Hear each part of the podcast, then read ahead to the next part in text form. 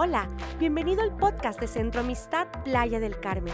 Este es un mensaje inspirado por Dios directamente para bendecir tu vida. Que lo disfrutes. Esta noche quiero hablarte de algo que hemos titulado La fe de María.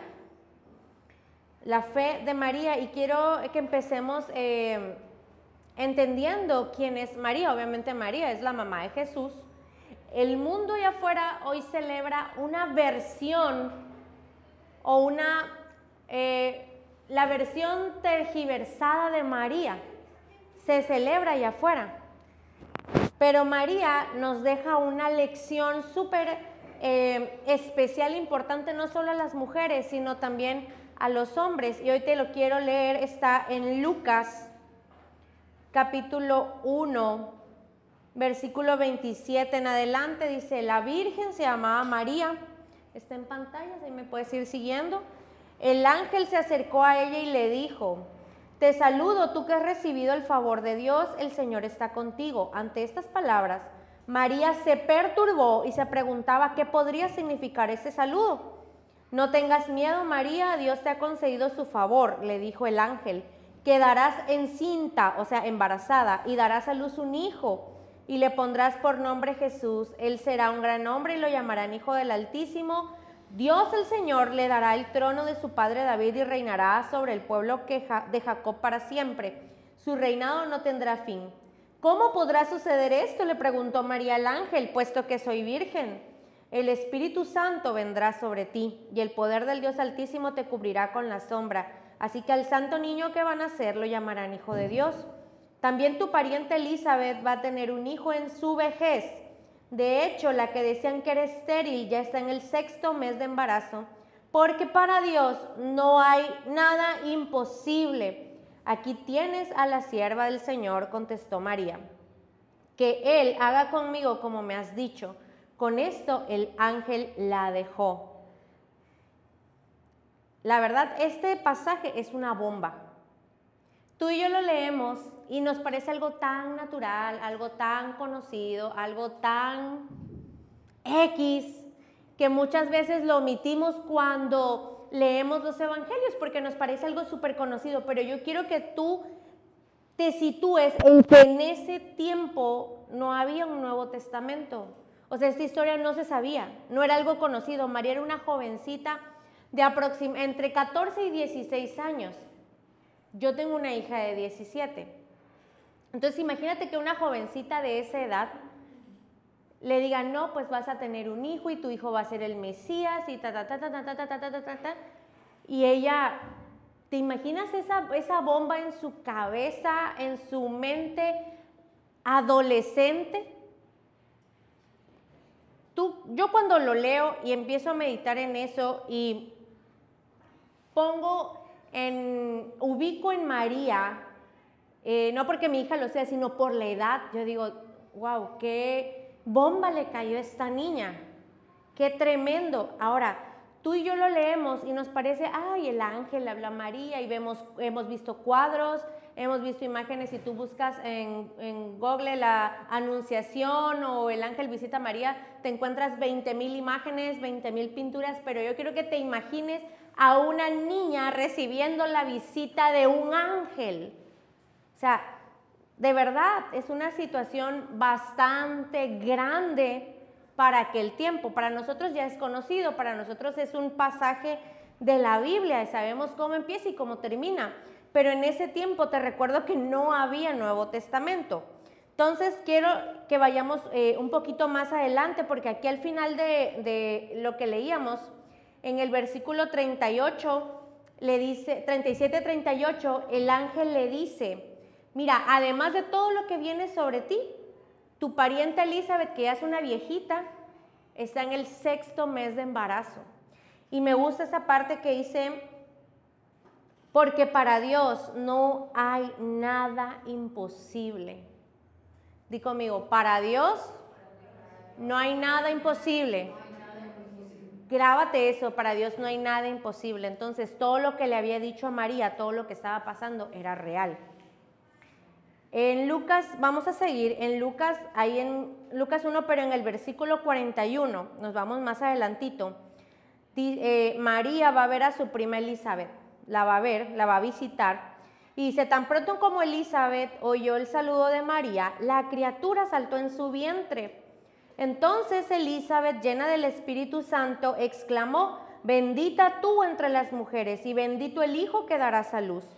Pero ¿cómo es esto que la madre de mi Señor venga a verme? Te digo que tan pronto como llegó a mis oídos la voz de tu saludo, saltó de alegría la criatura que llevo en el vientre. Dichosa tú que has creído, porque lo que el Señor te ha dicho se cumplirá, le dice Elizabeth a María. Entonces María dice, mi alma glorifica al Señor y mi espíritu se regocija en Dios mi Salvador, porque se ha dignado fijarse en su humilde sierva. Desde ahora me llamarán dichosa todas las generaciones, porque el poderoso ha hecho grandes cosas por mí. Santo es su nombre. Acudió en ayuda de su siervo Israel y cumpliendo su promesa a nuestros padres, mostró su misericordia a Abraham y a su descendencia para siempre. Hay varias cosas que me gustaría señalar. Y una de las que me gusta mucho es lo que dice María como ella, lejos de decir, sí, es que yo soy, como yo era virgen, como yo soy jovencita, como yo guardo la palabra de Dios, como yo llego todos los domingos a la iglesia, como yo leo la Biblia, pues por eso yo soy la que Dios escogió. O sea, jamás dijo eso, jamás se glorificó ella misma, jamás dijo, claro, mírenme, es que yo soy María, yo voy a ser la mamá de Jesús. Ella jamás se glorificó a sí misma, sino lo que ella dijo es, soy la humilde sierva de Dios. No soy nada más, o sea, sí voy a ser la mamá de Jesús, pero lejos de ser la mamá de Jesús, solamente soy una sierva de parte de Dios. Y ella dice, mi alma glorifica al Señor. Ella prefería adorar al Señor, se alegraba en el Señor, se ponía en el lugar de sierva, lejos de, darse gloria ella misma. Pero todo esto me lleva a una sola cosa, y es que es que podamos ver la manera en la que ella se movió en fe, porque no es fácil. Yo te repito, ella tenía 16, 15, 16 años y moverse en fe para los que ya estamos grandes es difícil. Imagínate para una jovencita. Qué difícil fue moverse en fe para ella, decir, o sea, wow, viene este ángel, me dice esto a mí, y bueno, yo quién soy, solo soy una sierva de Dios, y esto va a suceder conmigo. Y dice, bueno, que se haga como el Señor diga. O sea, la fe de ella en el Dios de sus padres es una fe que tú y yo deberíamos de imitar. Que si tú escuchas una palabra de parte de Dios, que si cuando estás escuchando eh, una alabanza como hace rato, lo que fui no soy más, eso tenga un eco en ti y en tu fe que tú digas, es real. Yo lo creo, yo ya no soy el mismo, yo ya no soy la misma. Y quiero ver unas características de la respuesta de María al llamado que le estaban haciendo, porque este fue un llamado. Entonces, en primer lugar, María responde de una manera reflexiva. O sea, ella no, no, em, no agarró y dijo, ah, qué padre, un ángel, wow, qué genial, qué increíble. O sea, el texto dice que María se perturbó. Es decir, se sacó de onda, pues. O sea, la palabra perturbar es como que se sacó de onda, o sea, se quedó así como que, ¿what? O sea, ¿qué? ¿Qué está pasando?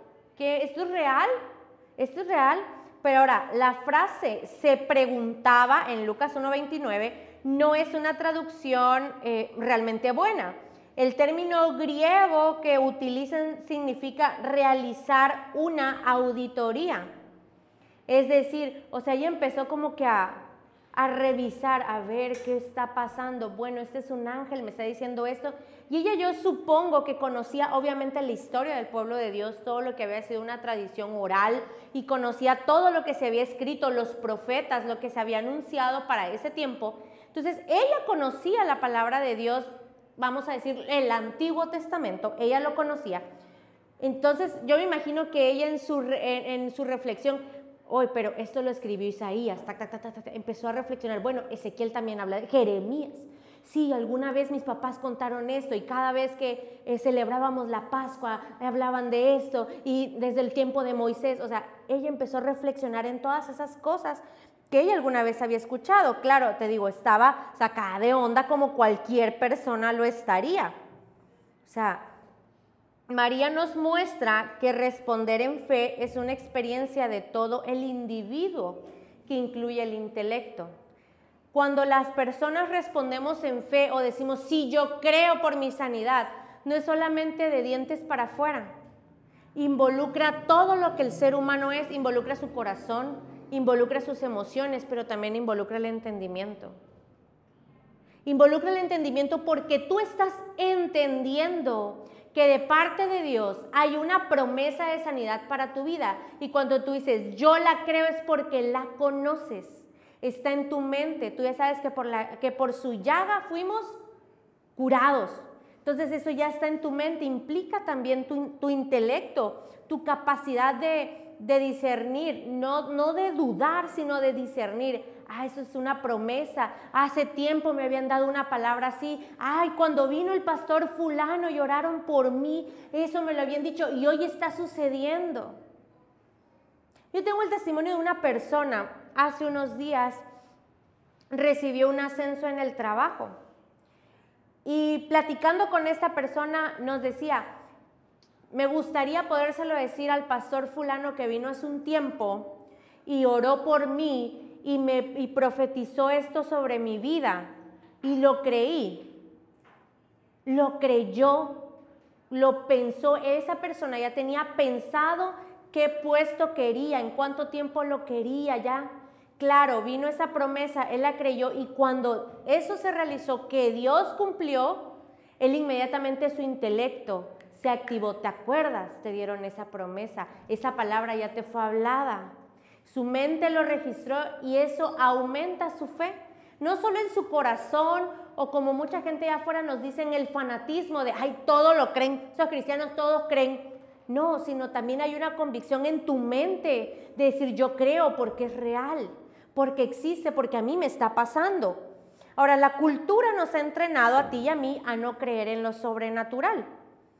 Y a María le habían enseñado en su cultura a no creer en un Dios que se podía hacer hombre. Para los judíos, Dios es tan Dios que es imposible que se pueda hacer hombre. Para los judíos, judíos, Dios es Dios para siempre. Y ellos visualizan que cuando Él venga, va a venir en gloria, en poder, en fuego, en nubes, pero jamás se imaginaron que vendría como un hombre, en forma de hombre, pese a, a lo que los profetas ya habían dicho. Sin embargo, mira, una combinación de evidencia y experiencia derrumban las barreras que podamos tener de la duda y entonces así es como se da la fe. Como que una combinación de evidencia y experiencia. Evidencia, lo que yo te platicaba de esta persona, ya le dijeron del ascenso. Eso es una evidencia.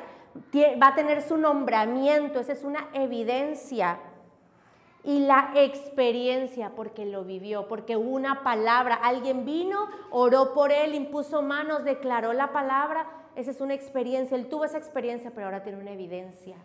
Ahora él puede, esta persona puede venir y hablar y decir, yo creí, hubo alguien que oró por mí, eso fue una experiencia, yo sentí el Espíritu Santo, eso se quedó en mi corazón, etc. Y aquí está la evidencia, miren, aquí está mi nuevo nombramiento como fulano de tal en tal lugar. Eso hace que todo muro de incredulidad en tu vida caiga.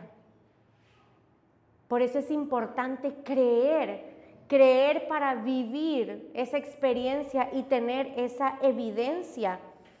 Ahora mira, anteriormente en, el, capítulo en Lucas 1, en los primeros versículos, habla de cómo el ángel visita a Zacarías. Zacarías es el esposo de Elizabeth, la prima de María. O sea, eran dos viejillos ya, dos viejitos que estaban casados, entonces decían que Elizabeth era estéril y el ángel visita a Zacarías y le anuncia que aunque él y Elizabeth son viejitos, les va, les va a venir un hijo, van a tener un hijo, va a ser Juan el Bautista, etcétera, etcétera, etcétera. Entonces Zacarías duda, Zacarías tiene una duda, o sea, lejos de decir, ala, wow, qué genial, voy a tener un hijo. Dice, ¿cómo va a ser posible si va a ser un viejito y ella es una viejita y toda la vida han dicho que ella es estéril? Entonces, como él duda, el ángel le dice que no va a poder hablar, esa, eh, lo deja mudo hasta que nazca Juan. Pero María expresa sí dudas, pero ella no, no desconfía de lo que Dios está diciendo. Tiene sus dudas porque es una chica de 16, 17 años, pero no duda que Dios lo vaya a hacer. Zacarías tuvo dudas de lo que Dios podía hacer. Zacarías le puso un límite en su mente a la obra de Dios. Imagínate que vengan y te digan a ti, te den una, te venga palabra de Dios, te diga, mira, ¿sabes qué? en un año vas a estar viviendo en tu propia casa, la vas a comprar como a ti te gusta y te, te profeticen. Vamos a decir que eso sucede. Y ay, qué bueno. Y tú dices, pero ¿cómo si yo mis puntos de Infonavit no me alcanzan? Pero ¿y cómo me va a alcanzar a mí para esa casa? No, a mí se me hace que se equivocó, eso no era para mí, eso era para fulanita, eso era para fulanito. No, ¿qué va a pasarme a mí? No, no, a mí no me va a pasar para comprarme una casa allí. Si yo vivo rentando, tengo años rentando, tengo años, porque empezamos a poner limitaciones. Porque nuestras limitaciones humanas nos enseñan eso. Las limitaciones humanas dentro de un diagnóstico de enfermedad te dicen que no hay cura. Te dicen que te queda tanto tiempo de vida. Te dicen que vivas lo mejor que puedas porque se acabó. Pero cuando Dios te habla de sanidad, que por su llaga hemos sido sanados, puedes decir, ¿cómo lo vas a hacer? No lo sé, si mira, aquí está el diagnóstico. Dice que me queda tanto tiempo de vida. Mira, no sé cómo lo vas a hacer, pero yo lo creo. Hay una diferencia. Entre Dios no puede sanarme porque ya me dijeron que me quedan tres meses, a Dios lo va a hacer, no sé cómo, pero lo va a hacer. A mí me ha pasado, hay veces que, yo se los he comentado aquí varias veces, que una de las partes que a mí me, dentro de mi vida cristiana, me ha costado mucho es esa parte de confiar plenamente en el Señor, de soltarme en sus brazos. Mi esposo es diferente a mí, mi esposo me inspira, me anima, es un hombre de fe, de fe completamente, y he aprendido mucho de él. De hecho, este último mes he aprendido a descansar en el Señor, he aprendido a estar tranquila en el Señor. Sí, hay días que ah, viene mi humanidad, y me dice, mira esto, mira este problema, mira esto que pasa, mira esta persona. Y mi humanidad se desanima. Mi humanidad dice, ah, es cierto. Pero viene el Espíritu de Dios a recordarme cada palabra que han dicho en mi vida. Y eso me levanta, eso me, me hace decir, Él lo va a hacer. Él se va a encargar. No sé cómo lo va a hacer, pero yo sé que lo va a hacer. Él va a resolver. A mí no me pregunten cómo, porque yo no soy Dios, mi mentecita humana chiquitita, mi cerebrito, no me alcanza para poder dimensionar los planes de Dios. Es como si, hay aquí arquitectos, ¿no? ¿Verdad? Bueno, es como si me, sentaran a manejar un AutoCAD para ver los planos de una casa, o sea, no sé ni, ni por dónde, pues. Así son los planes de Dios. Dios te muestra unos planos increíbles y te pum, pum, pum, pum, te pone el programa y tú, Ah, ¿Y qué son todas esas rayas? No entiendo. no entendemos, pero Él lo hace. Ahora hay una clase de duda que es la señal de una mente cerrada, que es esa que dice, no va a pasarme a mí. Y existe la otra clase que muestra una mente abierta. Algunas dudas buscan respuestas y otras son una defensa en contra de la posibilidad de respuestas. Tú a veces tienes dudas que están buscando una respuesta, un sí, un no, un sí va a ser contratado, claro que sí, vamos a firmar el contrato. ¿Será que me van a hablar? ¿Será que no me van a hablar? Sí me van a hablar. Si yo lo hice bien en la entrevista, sí, yo creo que sí, sí me siento, estás buscando una respuesta. Es diferente a salir, no, no me van a contratar, no, según, no, le van a echar palanca a alguien, no, no, lo hice mal, no, no tengo tan buena suerte. La suerte es una limitante para la fe. Tú no puedes decir que tenga yo suerte. La suerte se rige por, los, por el azar, por el ser humano, por las, por las fórmulas matemáticas que hace el ser humano. La probabilidad, de hecho hay una materia, los que algunos llevaron alguna ingeniería o algo así, incluso matemáticas, la probabilidad, pero la fe no tiene que ver con la suerte. La fe es, la fe existe porque Dios no es probable, Dios es absoluto. Hay personas como María abiertas a la verdad y dispuestas a renunciar, oye esto, a la soberanía de sus vidas cuando se les muestra que la verdad es diferente a lo que pensaban. Ahí es cuando se renuncia a la soberanía de mi vida. Me muestran una verdad que es distinta a lo que yo pensaba. Yo antes pensaba que salir y tomar todos los fines de semana era lo máximo, era estar de moda, era ser lo más cool, lo más increíble. Pero cuando me muestran una verdad diferente a lo que yo pensaba, encontré una respuesta. Caramba, solamente me estaba yo acabando el hígado, la vida, los años, envejeciéndome, maltratando mi cuerpo, dejando eh, botada el nombre, la reputación, porque conocí una verdad que transformó mi vida. Pero hay gente como Zacarías, que usan las dudas como una manera de permanecer en control de su vida y mantenerse con la mente cerrada. Mira, Dios puede cambiar tu vida si tú dejas de tomar, Dios va a tomar el control de tu vida, vas a recuperar tu familia. No, eso no va a pasar. Yo bebo porque yo quiero, porque a mí me gusta y si no les gusta, pues que se aguanten. Y si no quiere volver conmigo, pues que no vuelva. Pero a mí nadie me va a decir qué es lo que tengo que hacer. Mentes cerradas que aunque les estés mostrando una verdad, como dijimos antes, con evidencia, no la van a aceptar porque su duda no busca una respuesta, su duda busca permanecer en el mismo lugar donde está. Ahora también, en otra forma de la respuesta de María, número dos, María responde gradualmente. Esta fe de María, si analizamos esos, los versículos que leímos de Lucas 1, eh, es por etapas. Se produce, se va produciendo por etapas. La fe en muchas personas llega de repente, pum, y ya, son gente de fe.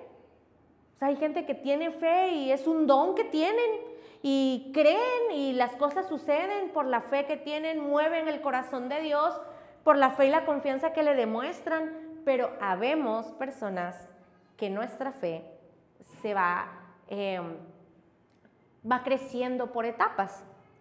No podemos marcar una norma de cuándo y cómo debería de suceder. O sea, no podemos compararnos. Yo no puedo compararme, por ejemplo, con mi esposo, que él es un hombre de fe, que sí o sí él cree y que las cosas suceden porque su fe es. Yo no me puedo comparar porque mi contexto, mi situación, la manera en la que yo crecí, me ha llevado a ser de cierta manera. Entonces mi fe también se ha hecho por etapas. Ahora, mira, la primera reacción de María fue una incredulidad medida. Eh, cuando ella oye el mensaje del ángel, en el versículo 34 de Lucas 1 dice, ¿cómo podrá suceder esto? Escucha la pregunta, ¿cómo podrá suceder esto? Ella no dijo, no, eso no es posible. No, te equivocaste. Mi vecina, con ella, no como vienen y te dan una palabra, Dios va a levantar tu familia, va a levantarte a ti, va a restaurarte. No, no, mi marido no tiene remedio, ya, ese está perdido, ese ya, es un demonio. No, eso no me va a pasar a mí, porque él ya me dijo que no me ama. María no respondió eso, María respondió, ¿cómo va a suceder esto? Tu familia va a ser restaurada, te vas a levantar, Dios lo va a hacer posible. ¿Cómo va a suceder? No lo sé, pero yo lo creo es diferente. Ella pidió más información, ella no, no cortó la palabra que el ángel estaba lanzando, sino que ella pidió más información. ¿Cómo va a pasar? ¿Cómo, cómo va a estar eso? ¿Cómo que le dijo, ¿cómo voy a quedar embarazada? Y ahí es donde le dice, el Espíritu Santo vendrá sobre ti. Ahora, la Biblia no dice que María creyó luego, luego. A María le costó creer, le costó creer, pero su reacción fue medida, o sea, ella no abandonó la conversación, su duda fue, ¿cómo va a pasar? No, ¿será que me va a pasar a mí? ¿Será que yo soy digna de esto? Y ella dijo, ¿cómo va a ser? ¿Cómo va a pasar? Ahora, el segundo paso, ella, en ella es una simple aceptación. Ella dice, aquí tienes a la sierva del Señor, que haga conmigo como has dicho. O sea, ella no dice, ah, ya entendí, está clarísimo, sí, el Espíritu Santo viene, yo me embarazo y tengo al niño y el niño salva al mundo y yo soy la mamá del, del niño, listo, entendido. Ningún adolescente entiende la instrucción a la primera. Se los digo yo porque tengo dos hijas adolescentes y no, no entienden a la primera. Tienes que explicárselo con manzanitas, con bolitas, con palitos para que puedan agarrar la onda. Y aún así, aún así, de repente la riegan. Entonces ella lo acepta. Ella lo que está diciendo es, para mí no tiene sentido, pero, pero yo lo voy a hacer. Aquí está la sierva, mira, lo que el Señor me pida, yo lo voy a hacer. ¿Cómo va a ser? Ya te pregunté, pues me dices que va a venir el Espíritu Santo. Bueno, no sé qué es el Espíritu Santo, no sé cómo va a venir, pero bueno, aquí estoy, estoy disponible. Estoy disponible. ¿Cuántas veces nosotros nos dan una promesa, recibimos una promesa leyendo la Biblia, una palabra y no, pues no va a pasar? No, eso solo le pasa a los pastores. Ah, la pastora lo dice porque está, ella pastora, es fácil. Claro, tiene a su marido entre su casa, así que le preocupa. No se trata de tener o no tenerlo. No se trata de si eres pastor o no, se trata de que todos somos hijos de Dios y que la misma Biblia que yo leo es la misma Biblia que tú lees, que las mismas promesas que yo leo son las mismas promesas que tú tienes. De eso se trata, no se trata de que uno seamos más o seamos menos. Mm, algunas veces solamente podemos hacer lo mismo que María, someternos y confiar pese a nuestros temores, pese a nuestras reservas, pese a nuestra desconfianza y decir, no sé cómo lo vas a hacer, pero tú lo vas a hacer. El domingo mi esposo platicaba de que eh, nos fuimos a Guatemala al Congreso de Hechos y eh, nos fuimos en fe con las reservas, con yo con temores, con reservas, con, con todo lo que mi cabecita que todavía de repente duda, nos, fuimos a Guatemala. Mi esposo iba confiadísimo en el Señor. me dijo, no, tú no te preocupes, el Señor allá, te preocupes, vámonos porque el Señor va, va a mover todo, Él va a hacer todo posible, no te preocupes. Y yo, ok, está bien. Y bueno, nos fuimos. Mira, realmente el Señor te sorprende. Yo solamente le dije, Señor, está bien, yo voy en obediencia, voy porque tenemos que recibir algo, voy porque hay que, tenemos que equiparnos, vamos a graduarnos de la academia, tenemos que regresar con todo eso para la iglesia. Voy porque tú dices que yo vaya. Voy. Esa es mi experiencia, la evidencia. Dios suplió toda nuestra necesidad allá. Dios suplió toda nuestra necesidad y aún de manera sobreabundante. Te repito, no porque seamos los pastores, el secreto es la manera en la que tú confías en el Señor. Las bendiciones que te podemos platicar nosotros, aquí hay gente que te puede contar bendiciones que han recibido de parte de Dios.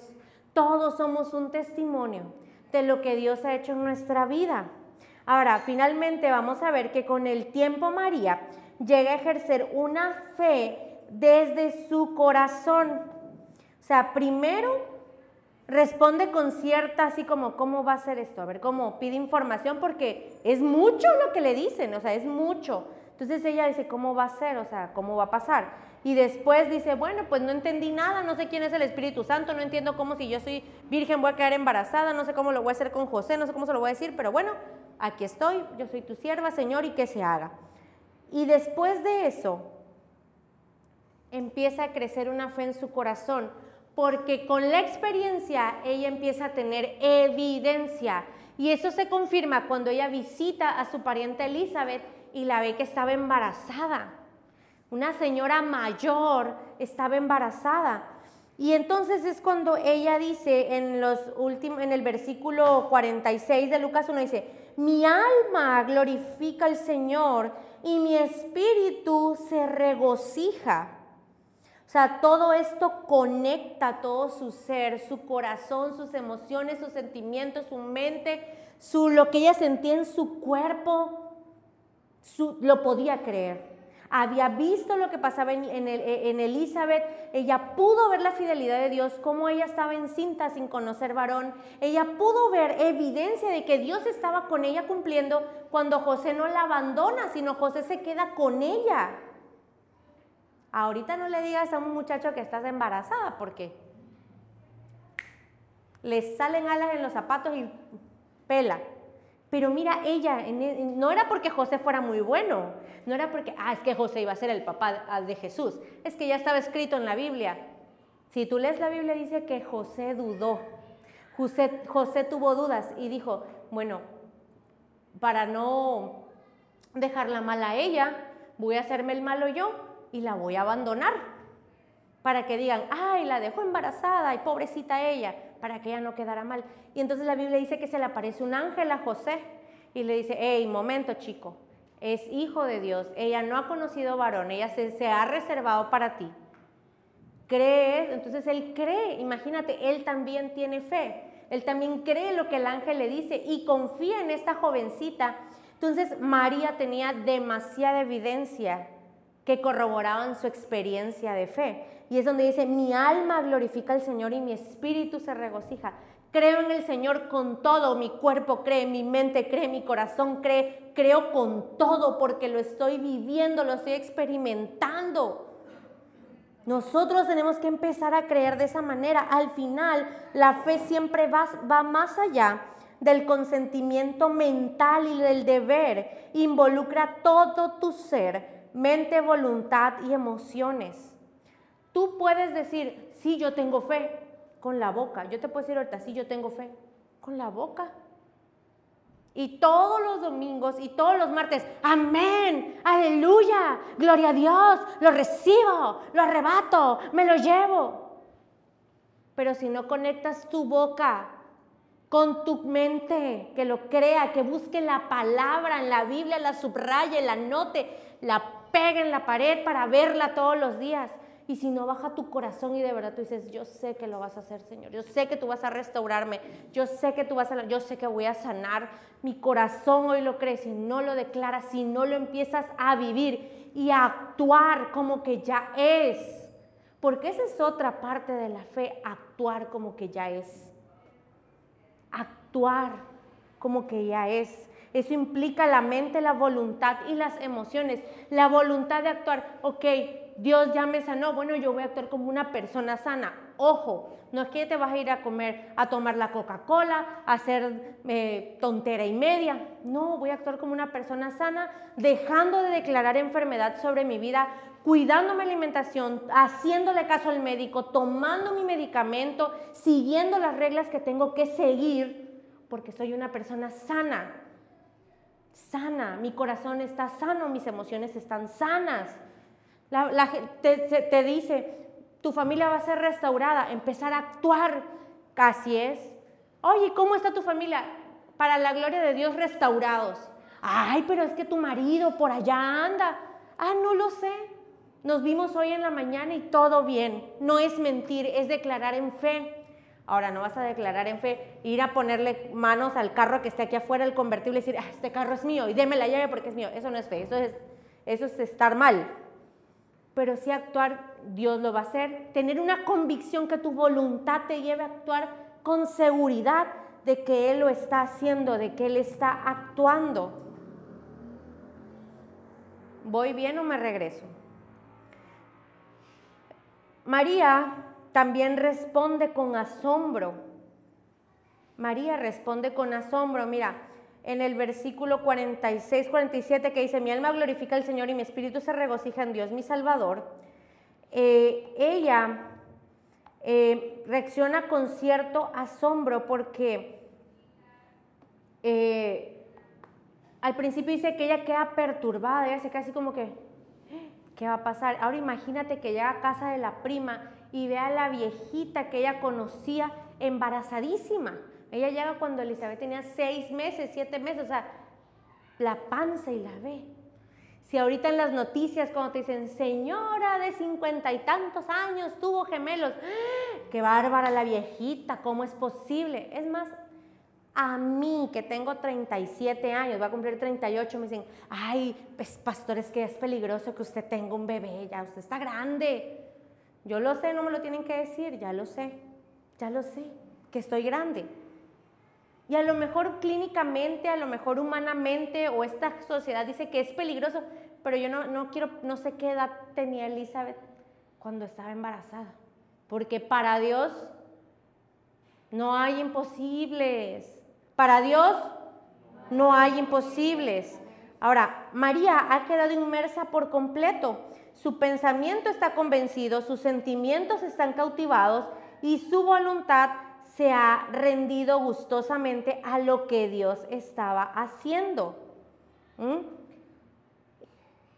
Yo sostendría que a pesar de todo esto, todos deberíamos estar asombrados de de ser cristianos. Mira, María se asombró de cómo Dios la escogió a ella. Ella se asombra porque tú crees que esa chica no pensaba, habiendo tantas muchachas aquí en el pueblo, me vino a tocar a mí. Me vino a tocar a mí. Mira, cuando nos llamaron a ser pastores, a mi esposo y a mí, yo dije, habiendo tanta gente, el Señor se viene a fijar en nosotros. La rifa, yo le decía a mi esposo, nos sacamos la rifa del tigre y sin comprar boleto, le decía yo. Porque uno se asombra de cómo te, cómo te toca a ti. Ahora, tú deberías de estar asombrado de estar aquí sentado. No deberíamos, como cristianos, perder la capacidad de asombro, porque el día que tú y yo perdemos la capacidad de asombro respecto a Dios, vamos a empezar a ignorar los milagros nos va a parecer algo tan X que, ah, sano, ah, ya estaba sano. Ay, pastores que hacen show. Ay, le dieron el ascenso en el trabajo. ¿Quién sabe qué andará haciendo con el jefe o con la jefa? ¿Quién sabe? Empezamos a cortar la fe. Empezamos a mutilar nuestra fe. Así que no pierdas la capacidad de asombro respecto a Dios. Tú y yo deberíamos de asombrarnos de estar aquí sentados. Mira, cuando alguien te dice, ay, ¿a poco tú eres cristiano?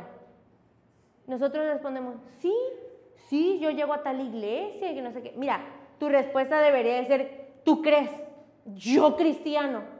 Sí, qué milagro, ¿no ves? Yo que te acuerdas que hacíamos y deshacíamos, subíamos y bajábamos, soy cristiano. De verdad, en buena onda. ¿No crees que Dios pueda hacer algo increíble contigo? Pero sabes, hemos dejado de sorprendernos y de valorar esa parte. Ya vemos que, ah, sí, llego a la iglesia. Sí, sí, sí, llego a Centro Amistad. Ah, mm, sí, sí, con los pastores, los dos gorditos, sí, con ellos. Sí, sí, chido. Ya lo vemos así. No, sí. Cuando tengo compañeras con las que estudié la secundaria y la prepa, y una de ellas me escribió por Facebook y me puso, no puedo creer que tú ahorita seas pastora en una iglesia. Y le dije, no, ni yo tampoco, pero todo eso lo hace Dios.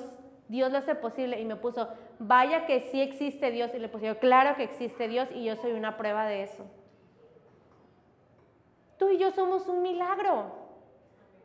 Muchos de nosotros deberíamos de estar muertos, deberíamos de estar encarcelados, deberíamos de estar en silla de ruedas, deberíamos de estar no sé en qué lugar, pero estás aquí. Eres un milagro.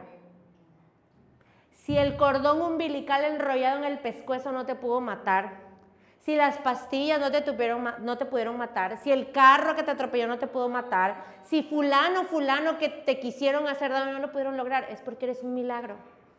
Es porque Dios quiere algo contigo. Porque no ha, eh, no ha bajado a lo mejor un ángel como María, pero Dios ya te llamó. Dios ya está aquí contigo, Dios ya lo hizo contigo, está haciendo algo contigo. Solamente dile, aquí está tu siervo, aquí está tu sierva, haz como quieras, yo lo voy a creer, no sé cómo lo vas a hacer, no lo alcanzo a entender, a lo mejor ni lo he leído en la Biblia, pero yo creo que lo vas a hacer. Es lo que nos ha faltado.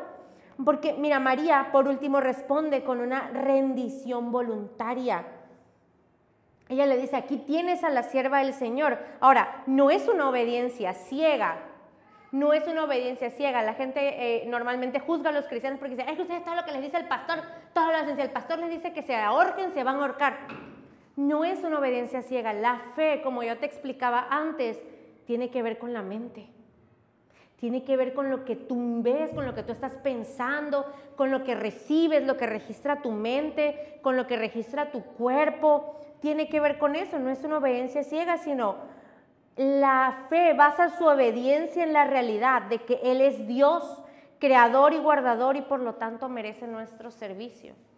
La fe del cristiano debe basarse en eso, en que Dios es Señor, en que Él lo creó todo, en que lo hizo todo, en que abrió el mar, en que caminó sobre las aguas. Entonces ese es mi Dios y para Él no hay imposibles. Y lo que yo le pida lo va a hacer. ¿Sabes qué es lo que nos falta en, este, en estos tiempos para ver lo que vio la gente de la Biblia? Nos falta fe. Nos falta fe. Por eso no vemos lo que vio la gente de la Biblia. La fe cristiana no es una negociación, sino una rendición. Significa que tienes que soltar tu vida, lo que tú crees, para creer lo que Dios es, para creer lo que Dios hace, para creer lo que Él dice. De verdad es un llamado a, a rendirnos voluntariamente al Señor y si nos comprometemos con Dios, podemos confiar en que Él se compromete con nosotros. Por último, te quiero leer 2 Corintios 4, 16, 18. Dice, por tanto, no nos desanimamos. Al contrario, aunque por fuera nos vamos desgastando, por dentro nos vamos renovando día tras día. Pues los sufrimientos ligeros y efímeros que ahora padecemos producen una gloria eterna que vale muchísimo más que todo el sufrimiento. Así que no nos fijamos en lo visible, sino en lo invisible, ya que lo que se ve es pasajero, mientras que lo que no se ve es eterno. La fe no se ve, la fe no se ve, Dios no se ve, pero Él es eterno. En Él puedes confiar plenamente, en Él hay eternidad. Si hay algo que María nos enseña, es a creer, aunque parezca muy loco. Hay mucha gente a la que venir aquí el domingo le parece súper loco o absurdo. Pero creer que Dios quiere algo contigo es el primer paso para una vida plena en Cristo. Tener fe en ti, en que tú vales la pena, en que tú eres más que suficiente. Mira, vales tanto la pena que Jesús murió por ti en la cruz. Eres más que suficiente, eres más que valioso, más que valiosa, que Dios decidió entregar a su Hijo por ti. No importa lo que allá afuera te digan, que no vales nada, que eres esto, que eres lo otro. Hoy estás aquí sentado porque vales lo suficiente. Ese es uno de los primeros pasos de fe. Esa es una de las primeras, como los bebés cuando dicen sus primeras palabras, esas son, eso es parte de las primeras palabras de fe que tú y yo decimos no entiendo cómo Dios me puede escoger a mí, pero aquí estoy. Aquí estoy, no entiendo cómo lo hizo, no sé cómo me va a cambiar si yo soy rebelde, soy esto, soy lo otro, peleo, grito, digo groserías, no sé cómo me va a cambiar, pero lo va a hacer. Entonces es cuando le dices, aquí está tu siervo, Señor, haz lo que tengas que hacer y te dejas, te rindes a Dios, te rindes a Él y a lo que Él quiere hacer. ¿Mm? Entonces esta noche yo quiero que cierres tus ojos ahí donde estás.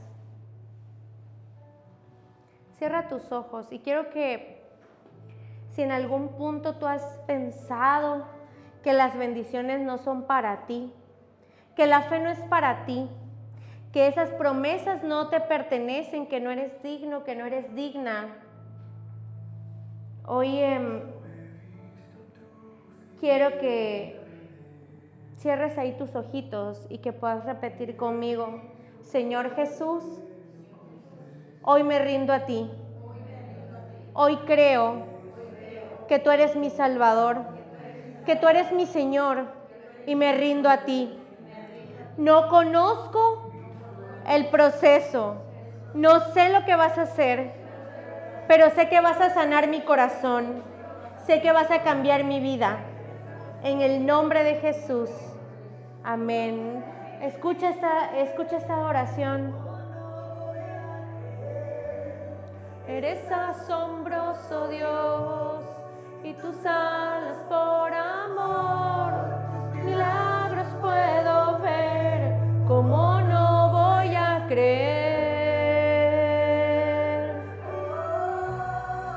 Como no voy a creer. Como no creer en ti, Señor. Con mis manos yo no puedo revivir, pero en tu nombre hay resurrección aquí. Toda gloria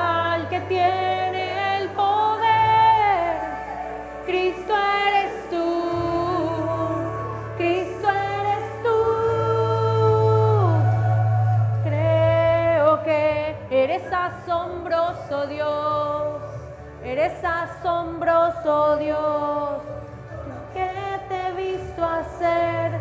¿Cómo no voy a creer? ¿Cómo no voy a creer, Señor, si tomaste mi vida y convertiste algo que el mundo había desechado en algo valioso para ti? Si abrir mis ojos esta mañana fue un milagro, Señor. Me asombra todo lo que haces. Me asombra la manera en la que sostienes el sol, la, la tierra, Señor, cómo no sale de su eje. Tú haces cosas extraordinarias. Gracias Dios. Hoy creo toda y cada una de las cosas que han venido sobre mi vida. Todo lo que viene de ti.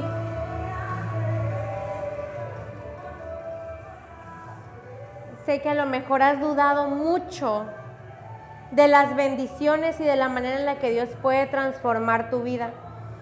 Esta noche quiero invitarte a que hagas algo en fe.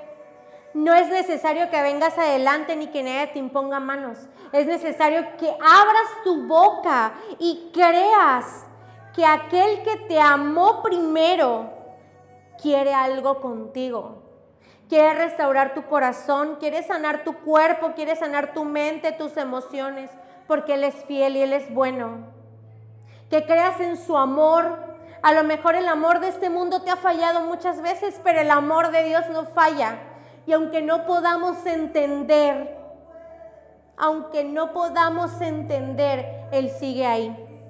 Abre tu boca y de ese paso de fe de decirle, Señor, hoy creo en ti, hoy decido creer, hoy miro mi vida, mi vida, quien yo soy, y me veo aquí, y sé que es un milagro que yo esté aquí. No sé cómo, no sé por qué, pero volví a venir. Vine aquí, cómo llegué, cómo lo encontré, no lo sé, pero eso es un milagro. Ese es un motivo para creer en ti. Veo a mis hijos, veo a mis hijas y creo en ti. Veo mi trabajo y digo, fuiste tú porque yo no me merezco ese trabajo. No soy lo suficientemente listo, lista, pero tú me diste ese trabajo. Hoy comí en mi casa, pero no me faltó un plato de comida, Señor. Señor, eres tú porque hay una iglesia, hay un lugar donde alguien se preocupa por mí, donde alguien ha estado orando por mí y ese eres tú. Ese es un milagro. En el nombre de Jesús, Señor, en esta hora yo te pido que bendigas a cada persona en este lugar. Señor, que llene sus vidas de tu presencia.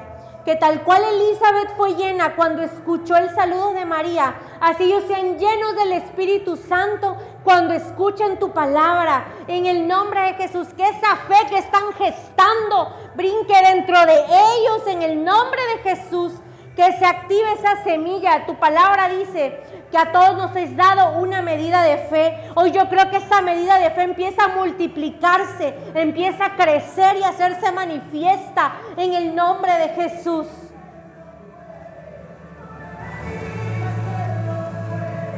Demos gloria en la Señor esta noche. Creemos en todo lo que tú harás. No hay nadie, Señor, que pueda decirme que tú no puedes. Creo que eres asombroso, Dios. Eres asombroso, Dios. Con lo que te he visto hacer, ¿Cómo no voy a creer? ¿Cómo no creer en ti, Señor, si tú eres el hacedor de milagros por excelencia?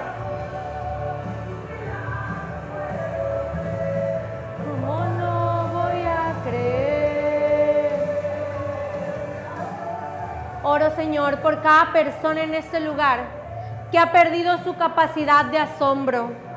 En el nombre de Jesús, oro por ellos, Señor, porque tú vuelvas a depositar en sus corazones la inocencia de un niño, porque recuperen esa inocencia, Señor, con la que los niños se ilusionan y se asombran aún de pequeñas cosas. Señor, hoy yo creo que cada uno de nosotros vuelve a ser como un niño pequeño, que pueda asombrarse de las cosas maravillosas que tú haces. Señor, que podamos ver Señor, la maravilla y asombrarnos de nuevo. Y te pido que pongas en nosotros un corazón de carne, un corazón de niño, que se pueda asombrar de las cosas bellas que tú haces. Señor, esta noche bendigo a tu iglesia, Dios, en el nombre de Jesús. Señor, cúbrelos con la sangre de Jesús. Que todo aquello, Dios, que estén atravesando en sus hogares, en su salud, en sus finanzas, en sus trabajos. Mi Dios, que todo aquello puedan enfrentarlos confiados porque tú estás con ellos, Señor, porque han depositado su esperanza en ti. Señor, que tú restaures cada área en sus vidas que necesita ser restaurada. Padre, bendigo tu iglesia, la pongo delante de ti y declaro sobre ellos, Señor, la palabra que dice que ni las mismísimas puertas del Hades prevalecerían en su contra. Creo, Señor, que están rodeados por ángeles que guardan su entrar y su salir, que los bendicen, Señor, y que tu presencia les acompañe en todo tiempo. A ti sea la gloria y la honra, Señor, en el nombre de Jesús. Amén y amén. Dale un aplauso al Señor. Y como último anuncio, eh, te recuerdo que el 24 de diciembre, que es domingo, nos vemos aquí a las 11 de la mañana. Normal, es una, es una reunión de, domingo normal el 24. Eh, ojalá te des la oportunidad de venir, te des la oportunidad de recibir un regalo de parte de Dios ese día que tú lo puedas poner primero antes que a otras cosas que yo sé que tenemos como compromisos el mismo 24, ¿verdad? Ya ahorita empezamos a ver que la gente ya desaparece. Ah, pero el 31 si quieren toda la bendición, todo el decreto, pero primero vamos a darle el 24 a ese niño que después murió por ti. Amén. Despídete de alguien, dile que gusto verte hoy, martes de valientes. Amén.